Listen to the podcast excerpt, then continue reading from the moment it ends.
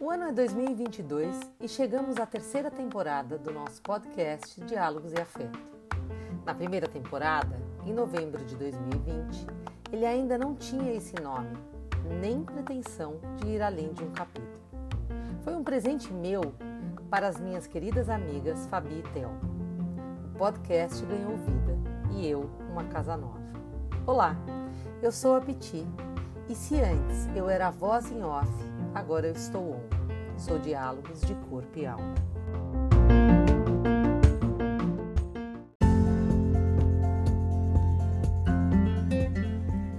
Nessa nova temporada do podcast Diálogos e Afeto, seguimos as três buscando sentido ao que ouvimos. Seguimos com mãos entrelaçadas e respirando fundo entre e outra pergunta que nos desloca e provoca caminhar. Seguimos de mãos dadas, as três, mais plural que nunca.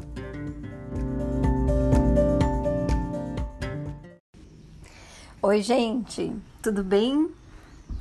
Hoje a gente tem um bate-papo delicioso com Denise Tonello.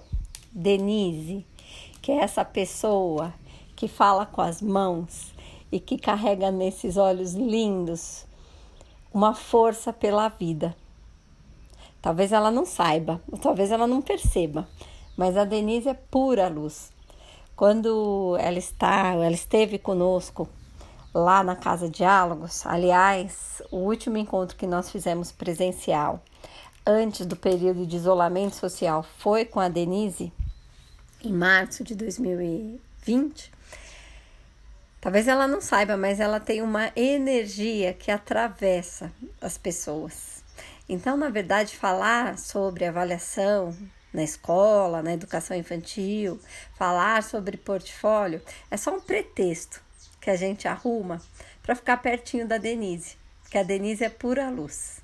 Eu tenho certeza que durante essa nossa conversa aqui, nesse bate-papo sobre o livro, o, lançamento da Denise, Portfólio, Para Que Te Quero, numa parceria da Diálogos Embalados com a editora Pedro e João, a gente vai poder ser atravessado por essa fala, por esse conhecimento e por essa energia.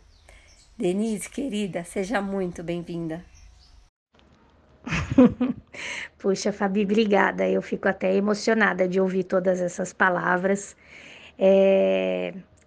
E é verdade, talvez eu não saiba dessa energia, não tenha talvez a consciência dessa dessa energia toda que eu passo para as pessoas, mas assim, eu eu tenho uma, uma certeza muito grande de como é gratificante poder compartilhar conhecimento e poder falar para as pessoas. É, e assim, eu falo com, com encantamento, eu falo com brilho no olho, esses olhos né, verdes que vocês sempre falam, mas eu, eu falo com, com, com brilho no olho, é aquela coisa que me dá muito prazer. E eu acredito assim, como o Daniel Penac, ele, ele diz num vídeo dele que eu assisti uma vez, o conhecimento ele não, não tá para ser né? Ele, ele não é feito para ficar guardado. Aquilo que a gente descobre, aquilo que a gente cria, aquilo que a gente hoje acha que é assim, mas amanhã a gente pode mudar de ideia porque a gente descobriu outras coisas, a gente tem que partilhar. É, então, assim, para mim é um prazer muito grande. É, poder partilhar isso através de um livro, um livro que sim nasceu assim de uma conversa com você, Fabi, né? Lá na cozinha da casa Diálogos, né? Dessa dessa dessa coisa assim, vamos escrever um livro, vamos colocar isso, né? Vamos vamos colocar esse conhecimento aí para para rodar e tudo mais. É, momentos que eu achei que esse livro não ia sair, que eu não era capaz é, falava assim: ah, não, eu sei falar, mas imagina que eu vou escrever e que vou ter algumas né, coisas para contribuir. Então, assim, é um prazer enorme estar tá aqui para conversar com vocês. Estou é, orgulhosa de poder estar tá compartilhando é, esse livro e essas descobertas e, e vamos conversar.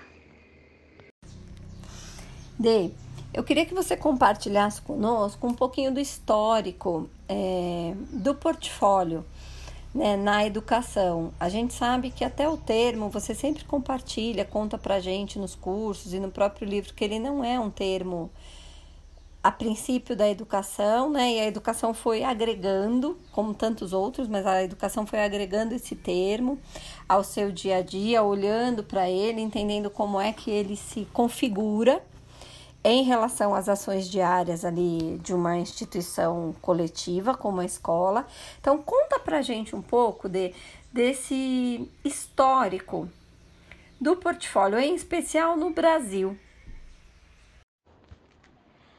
Tá, eu acho que eu vou responder essa pergunta dividindo assim em dois blocos. É, no primeiro momento, é, falando aí sobre o que eu conheço de portfólio né, na história do, do nosso país, né, como é que ele foi inserido nas instituições e, e, e na área de educação.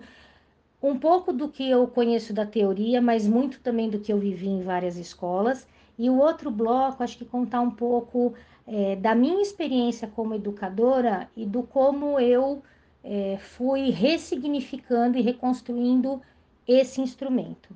Com relação à história do portfólio, sim, eu sempre digo que o portfólio ele é um, um recurso, né, na, na definição do dicionário, ele é um recurso utilizado por é, pessoas que querem vender o seu trabalho, mostrar o seu trabalho, é, e por conta disso, eles colocam ali o melhor do melhor. Então, fotógrafos, arquitetos, é, vendedores, é, enfim, uma infinidade aí de profissionais fazem uso do portfólio para mostrar o que eles fizeram de melhor, porque vão aí em busca de uma colocação no mercado, de um emprego, de uma exposição, enfim. enfim né? É, e eu costumo dizer depois aí de muita pesquisa que o, o grande equívoco da, da, da relação com o portfólio que as escolas começaram a estabelecer há uns. há um tempo atrás já, deixa eu ver mais ou menos quantos anos, há uns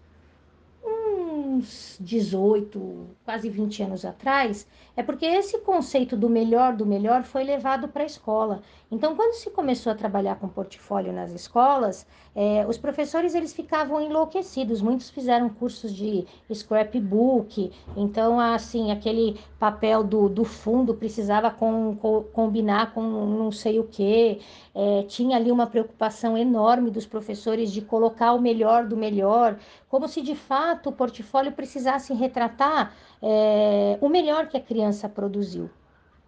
E aí, quando a gente vai para a palavra portfólio como um instrumento de avaliação no contexto escolar, esta definição que é usada aí fora, né, no, no, no mundo, na vida, ela não tem nada a ver com a escola, porque como um instrumento de avaliação, o portfólio ele vai retratar como é que a criança foi aprendendo, é como se fosse ali uma linha do tempo, né? Uma algo que vá é, discorrer a partir de uma imagem junto com uma interação por escrito, junto com uma interação da criança, o que é que a criança aprendeu. Então teve uma distorção desse conceito e aí muitos educadores é, Vou até usar essa palavra, pegar um ranço do portfólio, como se dizendo assim: isso é impossível fazer na escola, porque eu tenho muitos alunos, eu tenho um, trabalhão, e isso não é vida, porque assim, eu não estou interagindo com, com o meu aluno, com a criança, aprendendo e curtindo isso, né? Então, o, o, os portfólios viveram, viraram tremendos pesadelos. É, e aí, o outro bloco vem aí de, uma, é, de um incômodo meu com os processos de avaliação, porque assim, eu sempre a, a, eu tive uma experiência muito grande na educação infantil, hoje eu atuo mais no ensino fundamental, mas assim, eu, eu também vivi, é, é atuei como professora, depois coordenadora, mas assim, eu como professora e depois acompanhando outros professores, eu via como como a gente tinha condição e os professores têm condição de falar da aprendizagem da criança com, com aquela certeza, né? com, com, com, com tantos detalhes. Só que daí na, daí, na hora de escrever um relatório, na hora de comunicar isso para as famílias, muito se perdia. E uma vez eu estava conversando com, com um diretor de uma escola que eu trabalhei, uma pessoa muito querida, é, que eu digo que eu devo a ele essa, essa minha essa minha investigação e tudo mais. É, e eu falei, me incomoda isso, né? Como é que não, não, não tem algo que possa é, mostrar esse processo de avaliação e tudo mais? Ele falou assim, ué, te incomoda? Então vai atrás de alguma coisa que, que possa fazer a diferença, que possa de verdade trabalhar com os processos de avaliação e mostrar os processos de aprendizagem de uma outra maneira. E foi aí que eu me deparei com, com um portfólio, é, esse que tem um sentido de retratar processos de, de e vivências e aprendizagens. Em um dos capítulos do livro, você começa com uma provocação que eu acho muito interessante. Você começa com uma pergunta, né? Avaliar processo ou produto? E durante muitos anos, e ainda em algumas instituições por escolha, a escolha da avaliação está ligada a produto, né? Muito, muito mais do que processo. Quando a gente conversa com pessoas um pouco mais experientes, assim, como nós, é, essa avaliação, e, e, até menos experientes do ponto de vista da idade, né? Eu tenho uma sobrinha, uma afiliada de 21 anos, e a Carol passou por essa escola onde a avaliação era produto, não era processo, não se olhava com respeito até pra, pra, para o processo. Como é que é isso hoje? Como é que você sente, né? Eu acho que com base em todos os seus estudos, mas sobretudo com base em sua experiência também como coordenadora de uma escola, lidando com as suas próprias professoras. Então, como é que a gente consegue olhar para a avaliação hoje e entendê-la como produto? E eu vou emendar uma outra pergunta aqui que me passou pela cabeça agora. A formação das educadoras que você acompanha na escola, como ela é realizada em relação a esse elemento? Se a gente passa, né, ou a essa, eu acho que até concepção, se a gente passa a entender a avaliação como processo, e muitas vezes eu vim da minha do meu papel de estudante, entendendo essa avaliação como produto, qual é o lugar da formação? Como é que eu me abasteço? Como é que eu altero minhas perguntas? Como é que eu altero, sobretudo, o meu olhar em relação a esses dois termos, a avaliação, como processo ou como produto? Você pode falar também um pouquinho para gente sobre essa questão da formação das professoras? É, essa é uma sacada interessante, assim, né? Processo, produto, né? Porque produto é, é aquilo que, assim, a gente, a gente se preocupa com aquilo que a gente vai receber e é o final só da questão, né?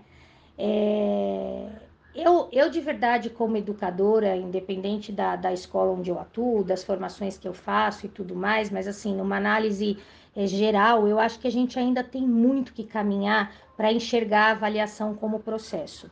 Em primeiro lugar, eu acho que a gente viveu uma avaliação, é, nós como estudantes, uma avaliação como, como produto mesmo. Né? Então, assim, tinha a gente ia para a escola, tinha toda aquela questão de você ter que aprender uma série de coisas e depois é, você em algum momento fazia ali a avaliação para comprovar, para constatar se você aprendeu ou não aprendeu, né? É, eu era uma aluna que eu tinha altas dores de barriga na hora da prova, então assim, sempre fui excelente aluna, participava da aula e tudo mais, mas me saía, ficava nervosa na hora de fazer a prova e aí tirava lá minhas notas baixas e tudo mais e a nota da caderneta, que naquela época era caderneta, a gente entrega um pouco da idade, né? É, e aí a nota da caderneta vinha abaixo. Então, assim, tinha, tinha ali uma preocupação só com o resultado.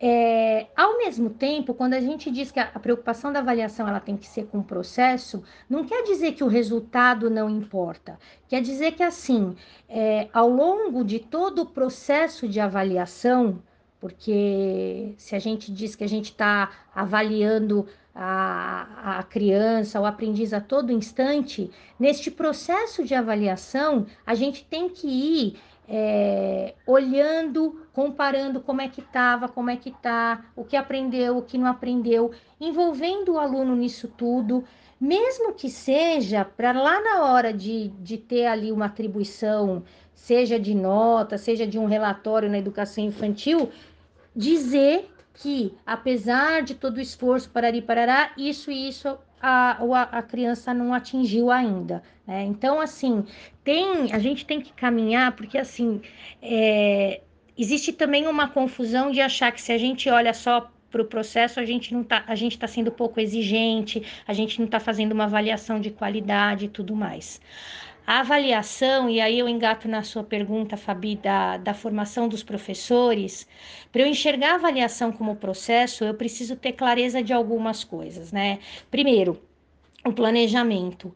É fundamental que o professor planeje não só as aulas, né, que, que ele vai ali é, trabalhar, o que ele vai trabalhar, ou as aulas que ele vai dar para as crianças, ou que planeje eh, eh, quais são projetos, conteúdos e, e o que a criança tem que aprender. O professor precisa planejar expectativas de aprendizagem. Eu tenho aí uma outra educadora é, muito querida, a Regina Scarpa, que, que é a minha um, é uma das, das minhas inspirações é, né, para tudo isso e que me ajudou muito a ser o que eu tenho hoje como educadora e tudo mais. É, sempre quando eu ia conversar com ela, ela falava assim: o que é que você quer que as crianças aprendam com essa atividade, né? É, o que é que você quer? Porque assim, saber o que eu quero que eles aprendam, que tem a ver com expectativa de aprendizagem, tem a ver com planejamento intencional, vai nortear aquilo que eu estou avaliando, vai nortear é, poder olhar com mais clareza para esse processo, vai nortear eu poder entender melhor se a criança está aprendendo ou não está aprendendo. Então, o planejamento não é o planejar do mês só daquilo das atividades que eu vou fazer, é o planejar das expectativas de aprendizagem, do que eu quero que as crianças aprendam até o final de um bimestre, de um trimestre, de um ano, né? E essa formação, além dos professores terem clareza disso, tem que ser uma formação de construir juntos, né? Não é uma coisa que você faz um, um curso de duas, três horas e pronto. Tem que ser ali no dia a dia da escola, onde a gente possa, de fato, sentar com os professores e falar: vamos lá, o que, que eu estou entendendo por expectativa de aprendizagem? Quando você dá essa atividade, o que, que você quer é, avaliar? Quando você elabora isso daqui, o que, que você está olhando? Quando você faz essa pauta de observação para para né, avaliar lá como a criança está brincando, fazendo isso ou aquilo, o que, que você quer de fato avaliar neste processo? E aí eu vou sim construindo uma cultura de avaliação como processo e não só como produto. A avaliação não é aquela coisa que ela tem que ser pensada no final do trimestre, do semestre, do ano. Ela tem que ser pensada durante, tem que ser muito bem planejada. Então é nesse sentido, acho que a gente tem que mudar paradigmas mesmo de entender a avaliação como algo que faz parte desse desse caminho, né, que a criança vai percorrendo todos os dias. E que se tem lá um momento que a gente vai é, fazer uma determinada atividade ou uma prova, seja lá o nome que for, porque não é isso que importa, né? O nome que a gente dá. É, tem que ser algo que aquele que está sendo avaliado saiba que é só mais uma coisa para de fato poder, dentro desse processo, saber como é que ele está aprendendo ou não está aprendendo. Querida, ao longo do seu livro, Portfólio, Para Que Te Quero, você traz é, muitos elementos que compõem um portfólio. Eu fico pensando que olhar para o portfólio como um meio de retratar, de registrar o processo de conhecimento das crianças é pensar em currículo. Estou certa? em relação a isso? Quando eu penso em portfólio, eu estou pensando em currículo? Eu passo a dar a essa, a essa criança um novo lugar? Eu passo a dar a esse professor um novo lugar? Então eu queria te ouvir de, em relação a isso. E os elementos, você traz diversos. Eu, eu farei aqui a citação de alguns para que as pessoas que estão nos acompanhando nesse podcast possam até é, talvez encaixá-los ou encontrá-los no seu dia a dia. você fala de registros. Impossível pensar em portfólio sem pensar em registros. Estou certa? Intenção, foco, objetivo, papel do professor, papel da família, papel do educando, a questão que a gente estabelece com o tempo, com o planejamento. Tudo isso me remete a currículo. Eu queria te ouvir em relação a isso. Compartilha conosco se, se nós, ao lermos o seu livro, também teremos, estabeleceremos essa relação com o currículo de uma escola. Porque quando eu penso em portfólio, eu estou pensando, sobretudo, numa concepção de criança e uma concepção de adulto, né, que se relaciona, que se entrelaça ao cotidiano, ao dia a dia que a gente vive, como diz a Kátia Tavares, querida, no chão e no céu da escola. Fala pra gente, Dê. Isso mesmo, Fabi, você tem toda a razão. Eu acho que assim, a, a opção, a escolha é, de trabalhar ou não com portfólios, mas trabalhar assim com qualquer outro instrumento de avaliação, ou melhor, vai trabalhar com, com a avaliação nessa perspectiva de processo, dentro da, da, da ideia que o RAD fala de avaliação formativa, é, demanda aí uma, uma ressignificação do fazer na escola, não só de repensar currículo, mas de repensar é, tudo, né? Quer dizer, faz parte do currículo, né? Mas a, a metodologia, as relações que a gente vai estabelecendo ou ajudando o educando a estabelecer com, com, com avaliação. Pensar que as famílias elas têm uma bagagem dessa que a gente também viveu, de uma avaliação mais é, como, como produto, como algo ruim. Então, por mais que a gente tenha, muitas vezes, vai lá e tem um discurso, olha, avaliação é processual e tudo mais, não adianta quando a criança leva para casa o relatório ou o boletim, quando eles são mais velhos, o pai quer saber lá é, se a nota é isso, se a nota é aquilo, se tem ali alguma frase que indica que a, que a criança não atingiu aquilo ainda. Então, assim, precisaria ter uma mudança muito grande de concepção e paradigma para daí sim a gente conseguir é, mudar é, o currículo e mudar a relação com, com, com, com a avaliação. Né? É, eu insisto em, em dizer, e acho que essa é uma busca de todos os educadores, eu não defendo a ideia que a avaliação ela não deve existir. Eu não defendo a ideia que as crianças de educação infantil não devem ser avaliadas. Eu acho que a avaliação, se vista como algo positivo, como eu brinco, do bem e que está do nosso lado, ela traz para a gente é, uma ideia do que fazer, né? É, a gente vai ali é, investigar o que aprendeu, o que a criança aprendeu ou não aprendeu, para tomar decisões, para poder agir, porque o nosso único objetivo na escola é que as crianças aprendam, é que o estudante saiba aquilo que ele tem que, que saber, que vai ajudá-lo para a vida. E a avaliação, ela está a serviço disso, né? É... Então, eu acho que a gente tem aí que, que ressignificar muitas coisas. Eu não quero também que, que assim, que, que, esse, que esse livro, que essas ideias que eu trago, que essa minha concepção de avaliação é, traga aí uma, uma ideia da minha né, de mim como educadora ou da, da minha atuação de que eu sou assim alguém que, que tenho uma idealização da avaliação como algo impossível de se alcançar. Eu sei que existe uma realidade de escola, eu sei que existe muita coisa que a gente ainda tem que mudar. Mas o convite que eu faço aos professores, aos educadores que vão ler esse livro, é, é que assim, que a gente possa de fato pensar a avaliação não como uns momentos de, de, de atividades, de provas, de, de verificação, mas pensar a avaliação como todo, né? Como, como de fato vários momentos e, e, e pensar que se eu planejo, se eu sei onde eu quero chegar, vai ficar muito mais evidente é, como é que o meu aluno está se desenvolvendo, como é que a criança está aprendendo, para poder tomar decisões e agir de um jeito mais é, assertivo, né? É, eu acho que a avaliação ela é nossa aliada para que as, as crianças aprendam, porque elas vão para a escola para aprender, né? E aí, para a gente terminar esse papo, delícia, delícia, que eu daqui da Serra da Mantiqueira posso ver seus olhos brilhando. Aí em Florianópolis, Denise está em Florianópolis hoje, gente.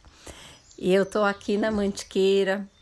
É, e não existe, né? Eu acho que a pandemia trouxe isso muito forte pra gente. Não existe lugar para o conhecimento. Você aí em casa pode estar no seu carro, pode estar no seu escritório, pode estar no seu quarto, deitado na rede, até lavando louça. Quem nunca ouviu um podcast lavando louça? Eu sou daquelas que lavo louça sempre bem acompanhada. E ouvir a D aqui hoje, trocar, né, D, é, é um prazer pra gente. A gente se engrandece e sai dessa lavada de louça, quem sabe, mais sabida. É junto dos bons que a gente fica melhor.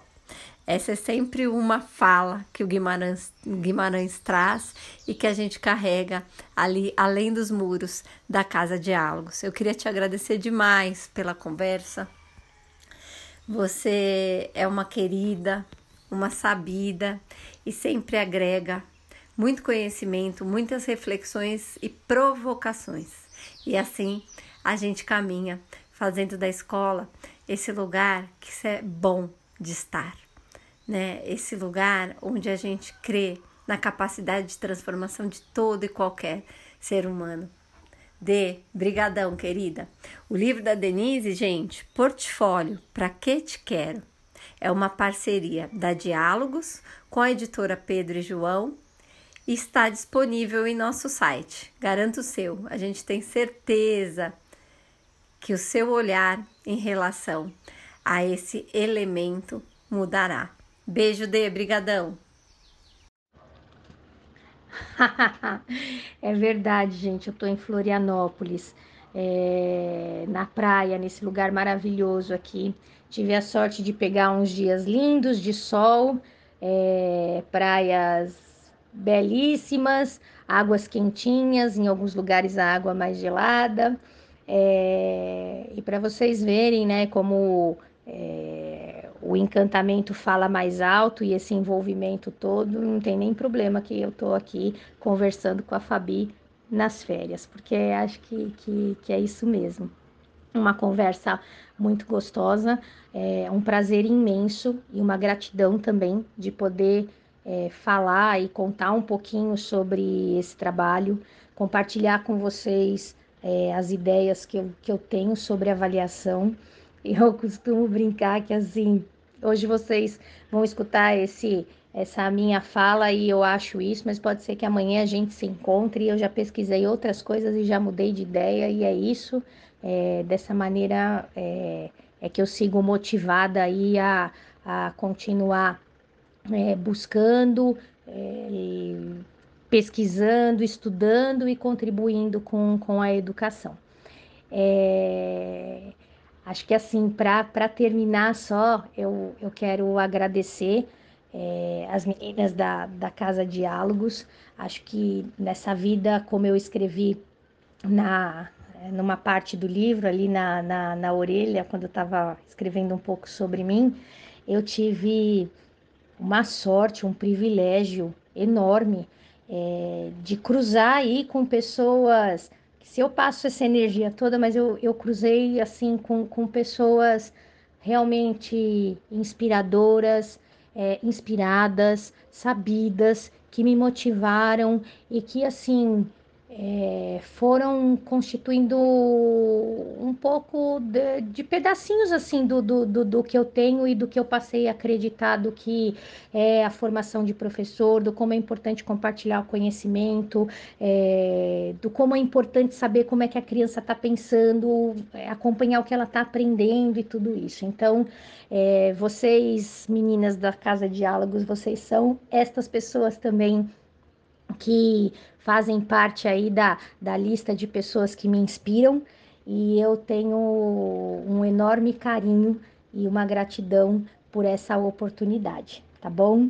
Desejo de coração que o livro possa contribuir com esse ressignificar da avaliação. Vou falar várias vezes, não são receitas que eu, que eu, que eu mostro aí, não existem receitas. Vocês têm que é, entender o que é portfólio, é, e até ver se é possível, se é isso que vocês acreditam, se é isso que vocês querem fazer, é, e se encantar aí com os exemplos, e de repente vocês vão poder buscar outras coisas, né?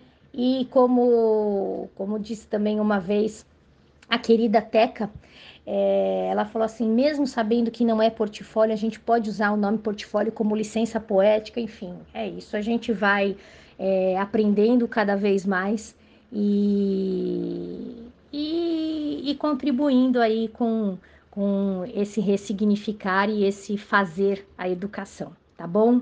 Um super beijo, muito obrigado por essa oportunidade e a gente se vê por aí.